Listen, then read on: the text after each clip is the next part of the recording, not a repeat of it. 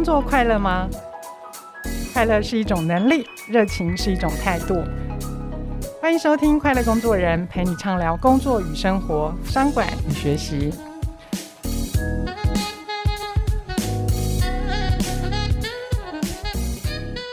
各位听众，大家好，我是天下学习事业群总经理刘凤珍，欢迎收听《快乐工作人》。大家有没有发现这集的节目跟以前有什么不一样的地方呢？跟大家宣布一个好消息哦！天下杂志听天下的 Podcast 呢，我们多开了一个全新的频道，叫“闯天下”。那大家一定很好奇啦，“闯天下”跟“听天下”有什么不同呢？在“闯天下”的这个频道里面呢，我们打造了属于年轻人的台三线，也就是事业线、生命线和天际线。如果呢，你想要提升你的工作能力呢，了解更多的学习趋势，有我们快乐工作人的节目，还有服务一点绝，可以掌握台湾服务业最佳的实务案例跟做法，还有呢，教你理财的理财五角课。那如果你想要前进国际舞台呢，我们有换日线制级，满足你对世界的无限想象哦。如果有关心环境的哈，充满热忱，也想要为地方做一些事情的，我们有微笑台湾、独立评论和地球临界点。所以呢，节目非常的多元跟精彩哦。那如果还没有订阅的朋友呢，赶快去按下订阅键。那记得呢，快乐工作人的节目呢，我们也会从现在的每个月两集增加到每个月四集，好，固定每个礼拜三会更新节目。那也欢迎。大家继续保持收听。好了，时序呢来到了十月份哈，我想呢这也是一年的最后一季了，想必大家都非常非常的忙碌哦，忙着二零二二年的年度策略啦，忙着新一年的工作计划啊，抓目标啦，调整组织，编列预算。我每一天呢都巴不得可以多出几个小时，几双手可以 把事情搞定哦。不过忙了一个多月呢，我想我的明年度的年度计划应该也快要尘埃落定了。那还没有搞定的听众朋友们，请继续加油，因为呢，好快哦，新的一年就要到来了。这样子，我非常可以理解，在这个过程当中，每次要做年度计划，大家会有多烦躁哈。那刚刚呢提到，就是说忙的人年度计划，巴不得有多几双手呢，可以把事情搞定。那要把事情搞定呢，我想最最重要的一个能力就是问题解决力了。尤其呢是现在整个外部市场变化非常非常大哦，这个能力呢，甚至连续几年呢荣登企业最看重人才条件的 Top One 或 Top Two。所以呢，我今天节目当中就帮大家请来台湾最会解决问题的专家。波士顿顾问公司，也就是大家所熟悉的 BCG 董事总经理徐瑞婷，来跟大家聊一聊问题解决力要怎么样打造起来。我们欢迎 JT，我都习惯这么叫他的 JT，你好。哎，各位听众，大家好，我是徐瑞婷，可以叫 JT 啊，谢谢。哎，年底这段期间，你们应该也很忙吧？因为你们大概也都是跟着企业客户的节奏在走的。对，是的，非常忙碌。一天的工时应该超过十个小时，可能也是跑不掉的。这样是嗯，JT 呢最近出了一本书哦，是由时报出版的，叫做《问题解决力》。好，所以呢，也因为 JT 出书的因缘呢，我们有机会呢邀 JT 来跟我们聊聊这本书。好，其实我想解决问题力，大概是我们每个人都最期待自己拥有这样子的一个超能力的这样。JT 呢，其实有一门线上课程哦，叫做《问题解决力》。嗯，其实，在天下学习，大家是可以搜寻得到。然后这门课呢，在去年推出之后呢，也非常非常的受到欢迎。我记得我好几次都有跟你聊到说，哇，你的课程那个得到回响非常大。然后呢，我们原来就有计划，在我们的年度计划里面，我们就想说，嗯，要把 JT 的这一门那个课呢，哈，接下来我们要帮你出版。然后没有想到，是是这本书应该非常畅销哈。我想大家一定。也都非常的拭目以待。那我想，对于管顾公司来讲，这个大概就是你们的看家本领了。对，嗯。不过呢，我想我们在聊到这个问题解决力之前呢，我要带着听众呢来揭开你们这个行业的神秘面纱。是，大家都对管顾，好，尤其像这种国际级的管顾公司是非常的向往的。大家的想象可能觉得你们每天都坐着商务舱在全世界飞来飞去的，哈、嗯。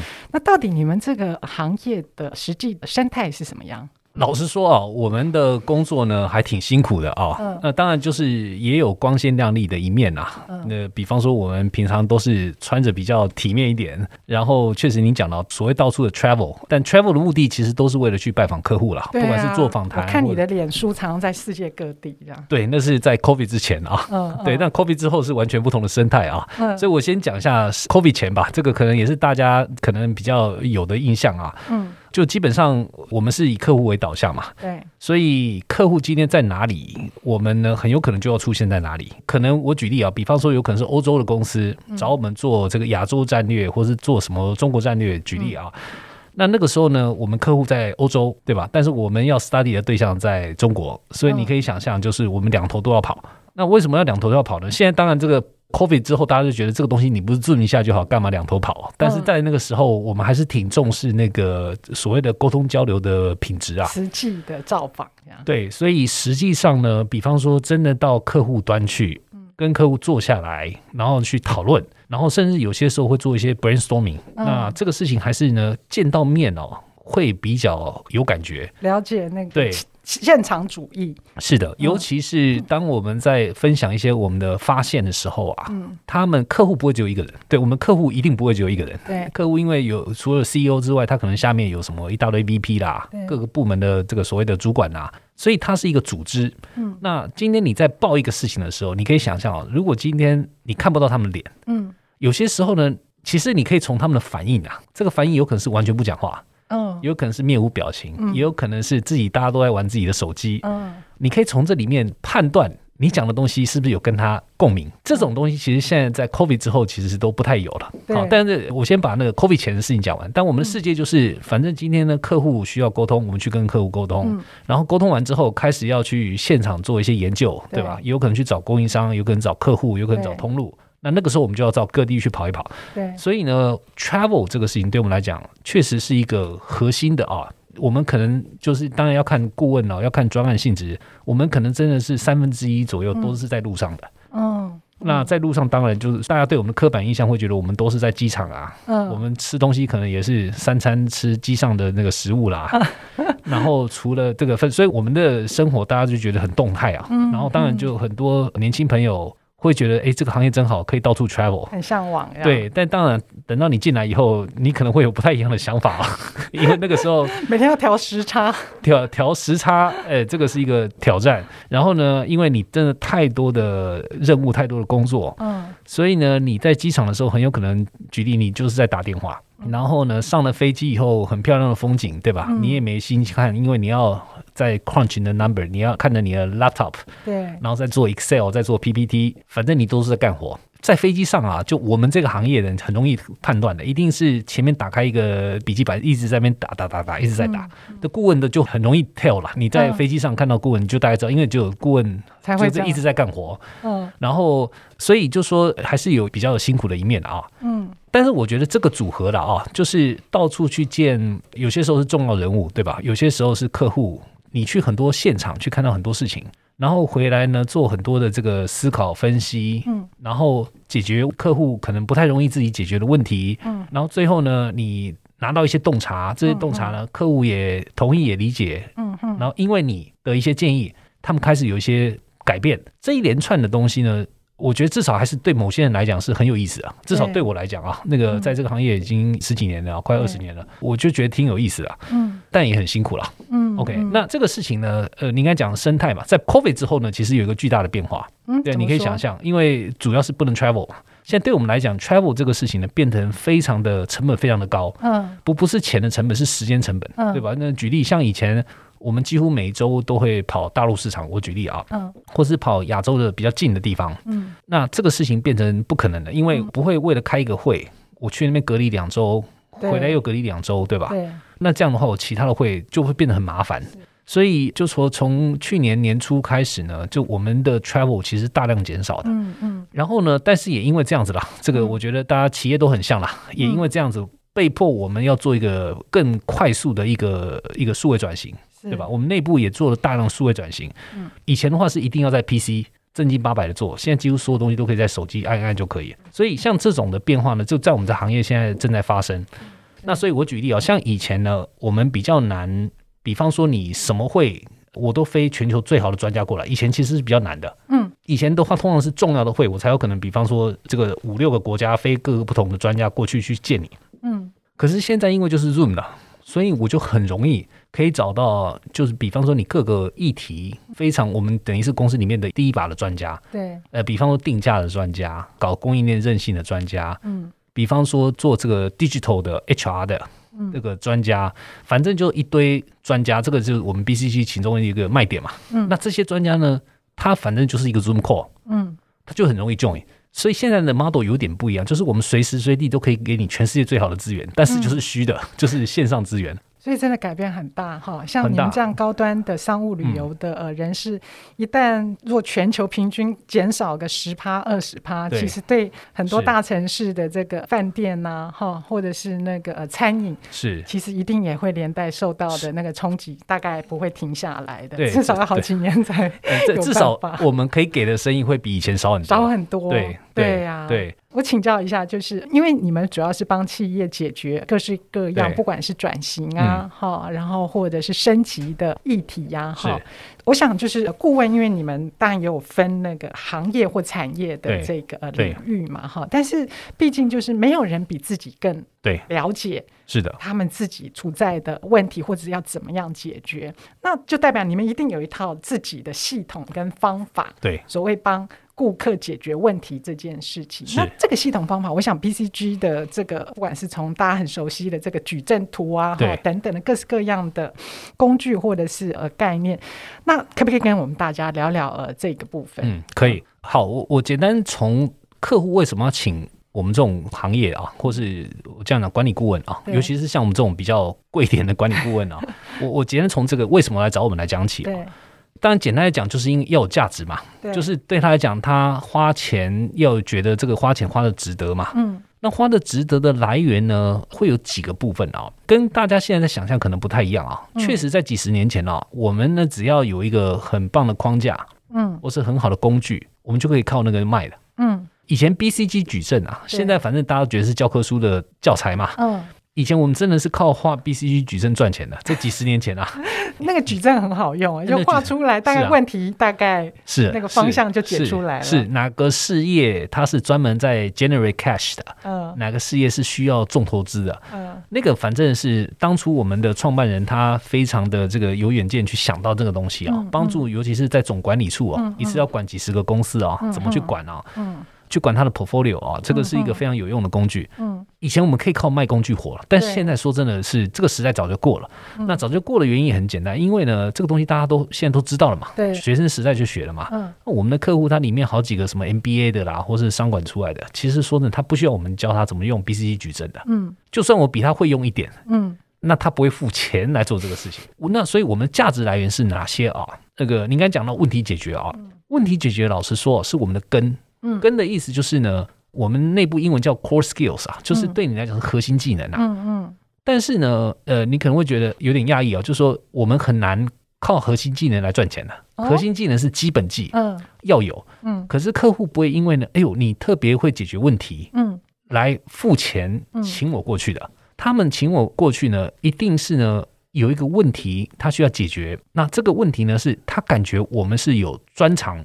我们叫 expertise 的，嗯，我随便举例哦，比方说呢，他们现在供应链的韧性出了问题，就是一下子哪个地方断货，一下子哪个地方贴着缺工，对吧？缺料，然后他们呢，从来没有去好好的检视供应链的韧性。他们以前供应链对他们来讲，就是怎么样能够，台湾人喜欢讲 cost down，对吧？能够怎么更快，品质更好，反正呢，他们从来没有去考虑过韧性这个事情。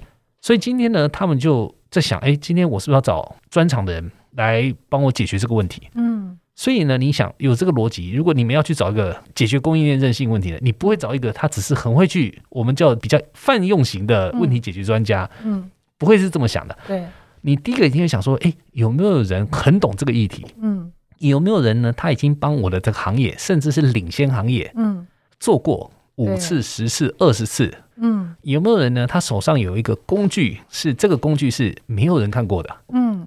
然后呢，有没有什么？他甚至有些时候会有什么 database？等于你们这边已经有累积了很多的 best practice。best practice，他可以直接去参考。对，而且这 best practice 不是 Google 得到的，嗯，对吧？是一定是跟那个议题相关，而且是你找不到的。对，所以你想，这个是人家花钱的逻辑，就今天要花钱，你要帮我搞定这个事情啊。嗯，那搞定这个事情，你在我相信你之前，我一定会叫你说，你告诉我你做过什么。对。对吧？那哪些哦？你帮，比方说帮一个非常领先的，我同行的是美国最领先的公司，哦，当年他们的韧性就是你打造出来的，或是你是其中一个核心团队成员，嗯、或是你里面有这种专家，嗯，那我看，哎呦，我今天 BCC 有这个，哎、嗯，他可能心里就打个大勾了，嗯，而且现在很多的经验，对，有时候都不见得是在同业取经，反而是要跨业去取经，对对，所以不一定要同业啦，但是、嗯、对，有些时候那个跨业只要是同议题，嗯、对，有些时候呢。你也不一定同议题，但是就是说，你有一个，比方说某个区域特别挑战，你刚刚有那个区域的专家，嗯，等等的，最后会是一个组合拳呐。嗯，但不管怎么样，就是我们的提案里面的这个组合，嗯，里面呢有组合到，比方说这个对的顾问、对的专家，然后对的工具或是什么方法论，嗯，对的这个什么资料库这些东西，反正合起来，然后呢，当然再加上我们的一些这个专案的设计，让他觉得说，哎呦，这个的交付。最后交付的结果是我值得出这个钱的，他才会付这个钱。所以这样讲，您大概懂意思，就是说问题解决到底这个事情跟我们的关系在哪里？嗯，你会发现呢，问题解决力它是有点像是散布在各地的。对，就你今天有这些东西，不代表你可以解决对方问题的。嗯，我举一个例子哦，比方说你有很懂那个议题的专家，但今天呢，这个议题的专家他可能过去的经验不一定能够适用在你的客户的。嗯，所以你怎么去理解客户现在到底出了问题在哪里？嗯。然后这个问题呢，怎么样理解？就是说，你到底有哪些钮要按，然后呢，去按那些钮。这里面呢，其实有很多问题解决的那个能力，是需要发挥的，嗯，才有办法把你的专长或是 expertise 跟客户的问题把它结合在一起，嗯，所以这个能力呢，其实就我们这样把东西串起来的能力吧，对，这个能力其实是问题解决的一个非常核心的一个技能，嗯，所以你怎么去把那个真的核心问题、问题本质把它找出来，对，然后呢，再用我们的专长去帮他解决这个东西呢，其实是整套这个端到端的这个东西呢，其实就是我们的顾问的核心的一个非常重要的技能。所以你在这边讲到一个关键点，应该是说我们在谈问题解决力这件事情的时候，可能这个已经是到末端了，就是解决这件事情是基本 skill，是，可是其实它源头最重要的是找对问题，定义对的问题，是。然后来解决，是可能这件事情才是你们最厉害的地方。对，或或是我们把整套我们问题解决了，这个问题解决这个事情，其实头啊就是把问题解定义好。嗯，因为你只有找对的问题来解决，对，你才有办法有效果嘛。对，那所以找对的问题是第一步，第二步才是针对这个对的问题来提解决方案。对，当然很多比较没有这种 professional training 的人，他可能呢一瞬间就会跳到解决方案去。嗯。看到这个问题，这个问题就看到就是对，就有点我常常比喻就是打地鼠了。嗯，你看到一个地鼠头冒出来，你就打，那打半天你会发现奇怪，怎么地鼠一直冒出来？对，原因很简单，因为你没有去解决那个根嘛。对，所以呢，你今天呢那个表象会一直发生。对，好，我们先到这边，我们下半段呢再请 JT 来跟我们聊聊，那要怎么样培育定义对的问题来解决的能力。好，那我们先休息。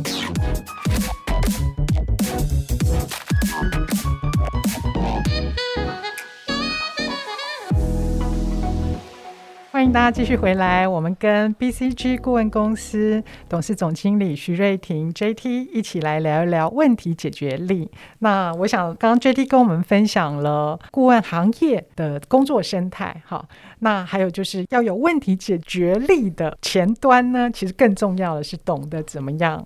定义问题，那我想就是说，怎么样懂得定义对的问题来解决？嗯，是不是有一些什么样子的练习的方式？哈，可以把这个能力建立起来。JT 来跟我们分享。好，我想刚才大概提了，就是说抓对的问题来解决的重要性啊，就是或是另外一个讲法，就是定义问题的重要性啊。至于怎么去定义问题啊，这个其实坊间有挺多的方法的。嗯，你随便 Google 一下，就是如何定义问题，就是你会看到一大堆做法。嗯、比较常见的一种做法是，人家会给一个所谓的模板。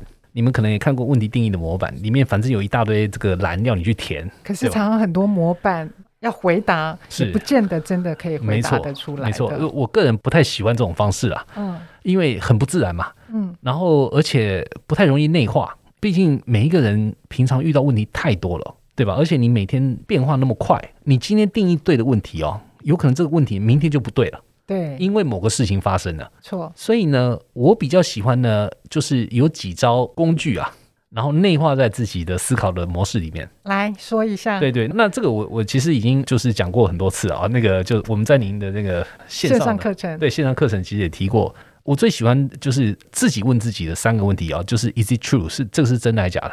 对吧？第二个就是 So what？对吧？那又怎么样？嗯、第三个是 Why so？其实这三招啊，我觉得是挺容易呢，让一般遇到问题的时候呢，可以利用这三招呢，嗯、来淬炼出啊，真正问题是什么？嗯，那这个呢，我随便举一个例子啊，说这个东西怎么用？比方说呢，我举例啊，如果你现在是在这个比较是所谓的业务端的，或是我们叫销售端的，很长的时候，你比方说你会听到一个事情，就是哎，比方说。我们竞争对手这个降价了百分之二十，然后呢，我们在某个区域呢，因为这个样子，所以呢，我们的这个销售或是我们的这个所谓的市场占有率受到严重的打击。就你可能会忽然听到这个事情，你可能是业务主管，嗯，那你遇到这个事情呢，第一个反应，很多人第一个反应就直接跳到结论了，人家讲，我跟着降啊，不然怎么办？对。可是呢，我们的经验是这样子啊，很多时候，尤其是你在所谓的第一线的时候啊，很多情报其实是混乱的，嗯。不一定是真的是这样子的。有些时候呢，你听到降价，有可能人家只是单一事件，比方说某个店，而且他搞不好是加盟店，刚好要出清什么东西，所以降价。但是反正大家看到这个降价这个信号，以为所有人都降价，呃，就是品牌所有东西都降价，嗯，不是这个样子。它有可能是时间限定了，也有可能它里面一大堆条件，也有可能它是绑着某个东西一起去卖，你不知道，嗯。所以呢，为什么第一个呢要有一个所谓的真的吗的这个问题呢？其实只是提醒自己。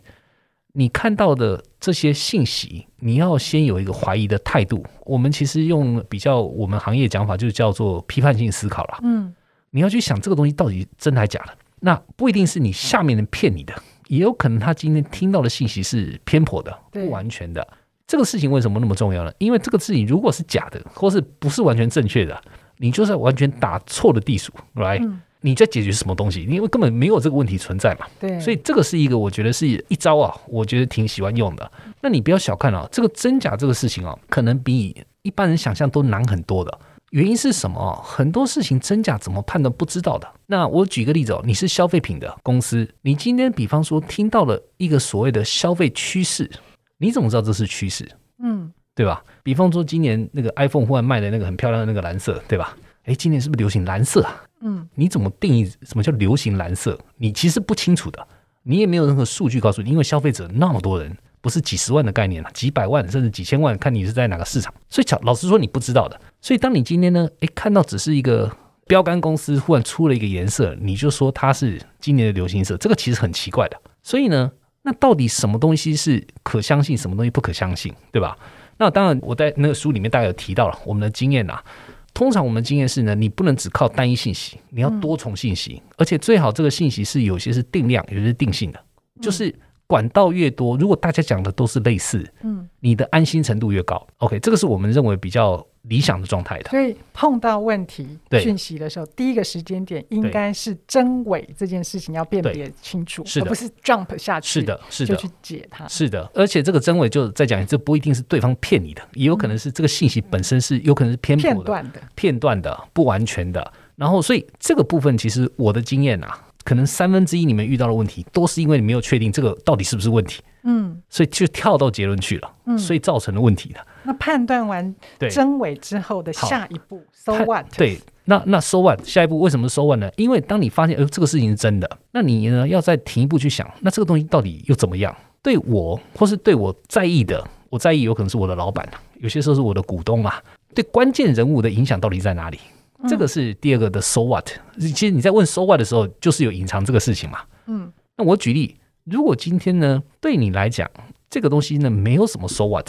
比方说，OK，我举一啊例啊，假设你今天某个区域确实你的竞争对手采取很激烈的行为了，这个是真的。但如果你想想，那对我 so what？那个区只占我百分之一的份额啊，呃，就是我整个营收的百分之一。对。那我如果急着在那边降价，那如果今天呢，这里面的降价的货到后来窜到我其他的区域去怎么办？嗯，对吧？对。所以你要去想，好了，那好，那边我就给他了。对，因小失大。所以你要先想 so what？那这个东西我公司会怎么样？我会怎么样？你要去 debate 这个事情，你就会发现哦，挺有意思的。这又是另外三分之一我常看到的错误，就是老板急着下一个指令，叫大家一定要往一个地方去走。嗯。那没有人敢站起来问老板说 “So what？” 嗯，这个样子又怎么样？为什么要去做这个事情？嗯，然后就去急着去做这个 debate 呢？我觉得如果大家呢能够至少是养成思考习惯的话，嗯，这个会帮你呢有效的排除一些你不需要解决的问题，嗯，对吧？这这是第二个工具，嗯，那第三个工具呢？如果你发现这个是真的，而且这东对公司或是对你 care 的，包括自己的部门或甚至自己有重大影响。那你也不要急着去解决，因为它有可能是一个表象的问题。表象问题是什么意思？就是某些问题造成的问题。嗯，我举例啊，比方说啊，你今天刚才讲到那个什么销售出了问题这个事情，那如果你今天急着呢去救这个所谓的我的销售下滑，就是说营收下滑这个事情，那有些人的直觉就会觉得，那我就用力卖。嗯，但搞不好呢，你的。销量下滑不是因为你的卖不卖够不够用力的问题，那是产品的问题，也有可能是产品的问题，或者是通路的问题，也有可能通路问题，也有可能今天的客户根本就是完全改变形态了。嗯，这个现在真的常发生的。嗯，因为现在客户不管是什么 Z 时代上来的，他们在考虑事情是完全不一样的。那我举个例子，当然最近这个一个例子就是说，像现在有很多那个所谓那个 Gen Z 啊，他们的思考的行为。跟我们是很不一样的。比方说，你拿一个什么 Gen Z 在看 Facebook 有啦，但是不多，对吧？他们整天在放 IG，然后甚至在看 TikTok 等等的东西。那他们呢，吸收这个信息的方式跟我们传统真的很不一样。嗯，所以呢，你今天搞不好是遇到的，就是说你的一个时代变迁发生了。嗯，所以呢，也不是你的产品，当然你最终也是你的产品不够吸引他了。但是它的核心的概念还是说，今天呢，诶，你的消费者他已经发生了值的变化了。嗯，那这个东西你不知道，河道已经改变了。对，所以你一定要先抓到到底今天呢发生我的销售下滑，这个到底核心是什么？嗯，那如果刚才的例子的话，就是你可能核心是你不理解 Gen Z 到底在想什么。嗯，如果你今天的东西本来是卖给年轻人的，但是年轻人已经改变了，你不知道，那很简单，你的下一步就是去理解到底现在年轻人是在干什么的。嗯。但是具体来讲，就可能要看你的产品是卖什么了。如果你的产品呢是娱乐的，那你要反过去研究，那 Gen Z 到底他，比方说他到底现在时间是怎么花的？每天从早到晚到底在干什么？他为什么会这样子？他会干嘛？而且你会发现，哎，搞不好 Gen Z 呢，他在思考的模式不是现状的，他搞不好同时在做两三件事情了。对，所以就是说，这个对客户的洞察，可能对你来讲是一个更本质的问题。嗯。而不是急着去救你的，用什么传统的四 P 去看什么，你是不是价格有问题啦，产品有问题，通路有问题。其实那个东西都是表象的，那是就是因为你对客户不够理解，嗯，所以你这个四个 P 没办法掌握嘛，嗯，所以 Why so 这个事情是我会用的第三个问题，就是说为什么我们会发生这个事情？嗯、那而且我会建议啊，Why 这个事情呢，不要只问到下一层，至少要问个两三层下来，嗯，嗯，你通常就会发现呢，原来的问题核心在哪里？嗯嗯，哦，所以简单再总结一下，就是说这个先确保 这个事情到底是真的还是假的，嗯。确保第二个就对我到底冲击大或小，嗯，那第三个呢？好，如果又又真又对我冲击大，那去研究为什么会发生这个事情。大部分呢看到的问题啊，我们的经验啊，绝大部分都是表象，就不是真正的核心。那核心是要你要去找出来的。那你如果没去找，通常呢，这个你就可以 assume 呢，就是治标不是治本。嗯，again 这是经验的啊，这不是一个什么科学的研究，我觉得这是一个经验的，但说放反正还挺有用的。所以解决问题的源头真的是要能够先把问题定义清楚，是是是，是。所以 JT 提供的这个 It's true, so what 跟 Why so 是这三个结构性的呃思考，是大家不妨可以试试看哈。是，因为我们都还是习惯，我们都好学生哈，就是一接到问题都直接扑杀上去，先把问题解了再说。所以难怪常常很多人都提醒那个说，台湾的学生啦、啊，台湾的呃人才啊，都是太善于解决问题，但是。不大会定义问题。那你你刚刚的分享，其实这三个步骤或者这三个层次哈，其实它背后真的是跟所谓的这种批判性的思考啊、系统性的思考啊，哈、嗯，有非常大的关系。是。那因为你已经很资深，所以相对。在思考这个问题的时候，一定都非常熟练嘛，哈。那像你们每年，我想也都是很顶尖人才想要投入的行业。那你们怎么样去判断一个假设他没有什么经验，然后他想要进来呃当顾问哈、嗯？那你怎么样去 smell，或是判断说这个人到底有没有问题解决的呃能力？对，这里当然我们我们是有一个标准的做法啦。然后，但我可以大概提一下，反正呢，我我觉得这几个方面，第一个就是当然 CV 本身很重要了。嗯，就是你过去履历，表啊，这个里面包括你里面你收发你的学历，但不是只有学校啦，重要是你在里面的表现。还有你的这个我们叫做你的呃职涯表现呐、啊。嗯，职涯表现的意思就是说，比方说你在学生时代，很多人现在都会做 intern 嘛。嗯。那或是有些是工作一段时间才会考虑进顾问嘛。对。反正那个 professional career。跟你的 academic 的 performance，这两个是我们基本上一定看的。哎，像这种新人是希望没经验，还是希望有经验？都有，都有，我们都找。那都找的原因是，他们都有自己的强处，嗯，跟自己的这个比较吃亏的点，嗯。强处是什么？比方说学校刚毕业的一张白纸嘛，嗯，所以老师说要训练很容易的，嗯。那你有些很多这个在行业，比方做了十年的，嗯，他。就是对商业的感觉敏感度非常够，而且他很懂他的行业。嗯、可是他的缺点就是他的思考可能很固定哦，很固定。然后那些固定哦，有些人转得过来，嗯，但是呢，转不过来的几率会比新人高很多。是，所以我们其实找人呢是一个 mix 的，嗯，就是会有一部分是新人，新人的就是什么，可能大学毕业啦，或是研究所毕业啦。那有一部分是我们叫做这个，就是中途啊，就是可能比方工作五年啊、三年啊。那甚至有些人工作十年啊，进来我们这个行业的。可是，嗯，就像你刚刚提到的，CV 可能是你判断是是他的一个很重要的线索。是是。那在 interview 的时候，怎么样去进一步看到这个人是不是有批判性思考啊？或者系统性思考的？对，我们光 CV 其实就可以问一些问题了。嗯，比方说有些人在 CV 上面啊，那个写的东西啊，当然大家都会把自己写的很伟大了。嗯，但明显你看到有些东西就很奇怪，比方说他只是一个 intern。但是呢，他说帮公司带来了什么几百万美金的生意，嗯，像遇到这个，你等于是找问题，对吧？你你等于是找人来 challenge 嘛，因为怎么可能一个 intern 那么厉害，对吧？嗯，那但是当然了，我们也不会怀疑啦。我就说，诶，很好奇，你到底是什么 project？你可不可以在可能的范围里跟我们说一下？嗯，你到底在里面扮演什么角色？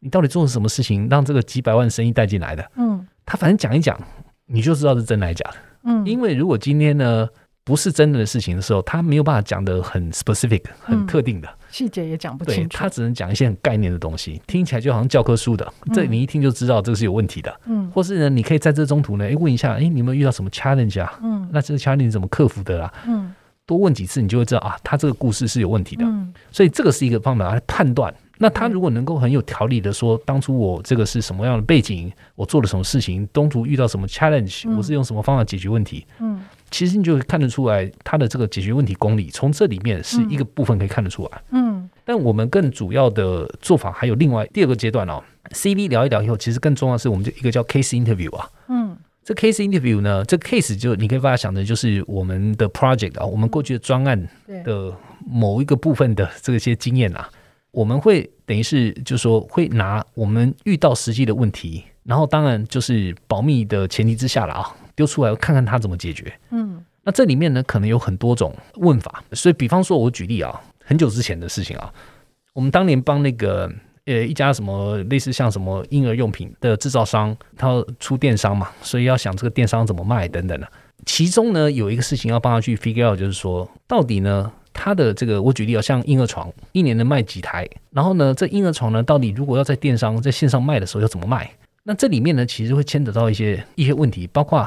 这个好，一年那个婴儿床能卖几台？嗯，那包括呢，到底如果线上卖的话，这个他会遇到什么样的挑战？嗯，他应该用什么方式去卖？嗯，可不可以直接挂在那个就是不管是天猫啦，或是台湾的话，是什么 PC 或某某去卖？嗯，那你把这个问题丢出来给这个应就是就是对应征者，那你看他怎么反应？然后呢，他如果呢，就有些人哦，尤其是比较没有 train 的，他可能要想一想，嗯，婴儿床。他反正就忽然丢个数字给你，嗯。啊，台湾可能大概婴儿就是十万呐，嗯，十万里面大概就是一半左右吧，就是会买婴儿床吧，嗯，然后他直接丢给你，这种其实就是不太有办法去思考，就是说他没有办法去解构，用逻辑方式推给你，他是用感觉来讲的，嗯，这种其实对我们来讲是一个危险的信号。为什么危险？因为我们在服务的客户，你可以很安全的假设一个事情，客户的行业经验通常会比我们。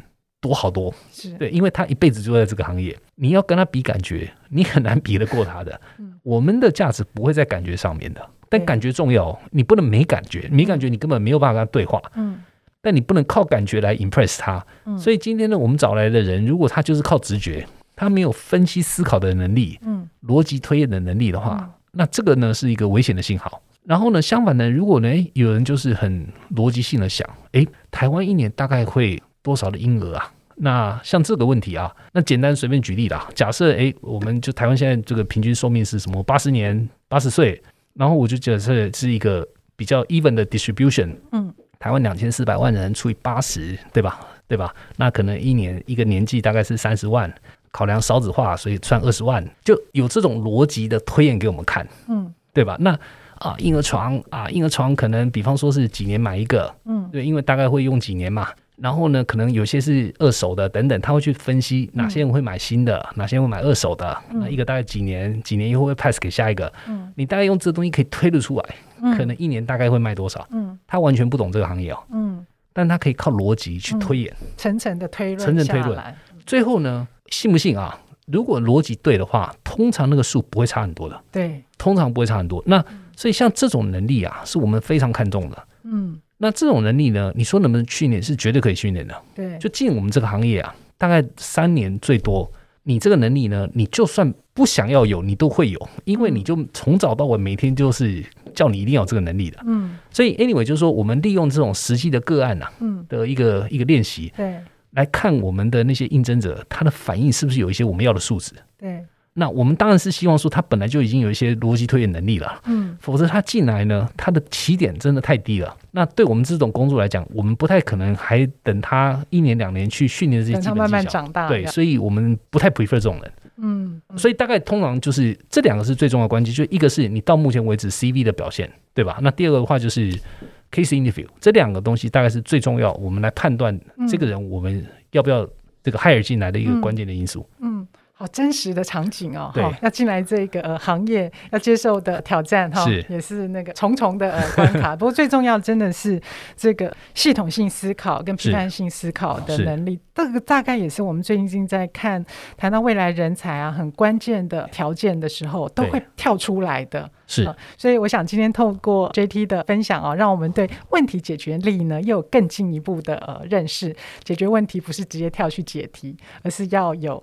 先定义什么是对的问题，对，这样子的能耐。好，那我想呃，JT 的书热乎乎的，大家有兴趣可以去看。那如果想要一睹 JT 本人的风采的话，可以欢迎参考我们节目资讯栏。最后呢，谢谢听众朋友们来到新频道，继续支持我们快乐工作人。每一个礼拜三哦。现在都会定期的更新，从过去两集呢变成四集了，所以我们相遇的机会又更多了。那如果你喜欢我们的节目内容的话，也不要忘了给我们五颗星的肯定哦。那当然更欢迎您留言给我们。那我们今天节目就到这边，谢谢 JT。好，谢谢凤珍，谢谢听众，我们下周见。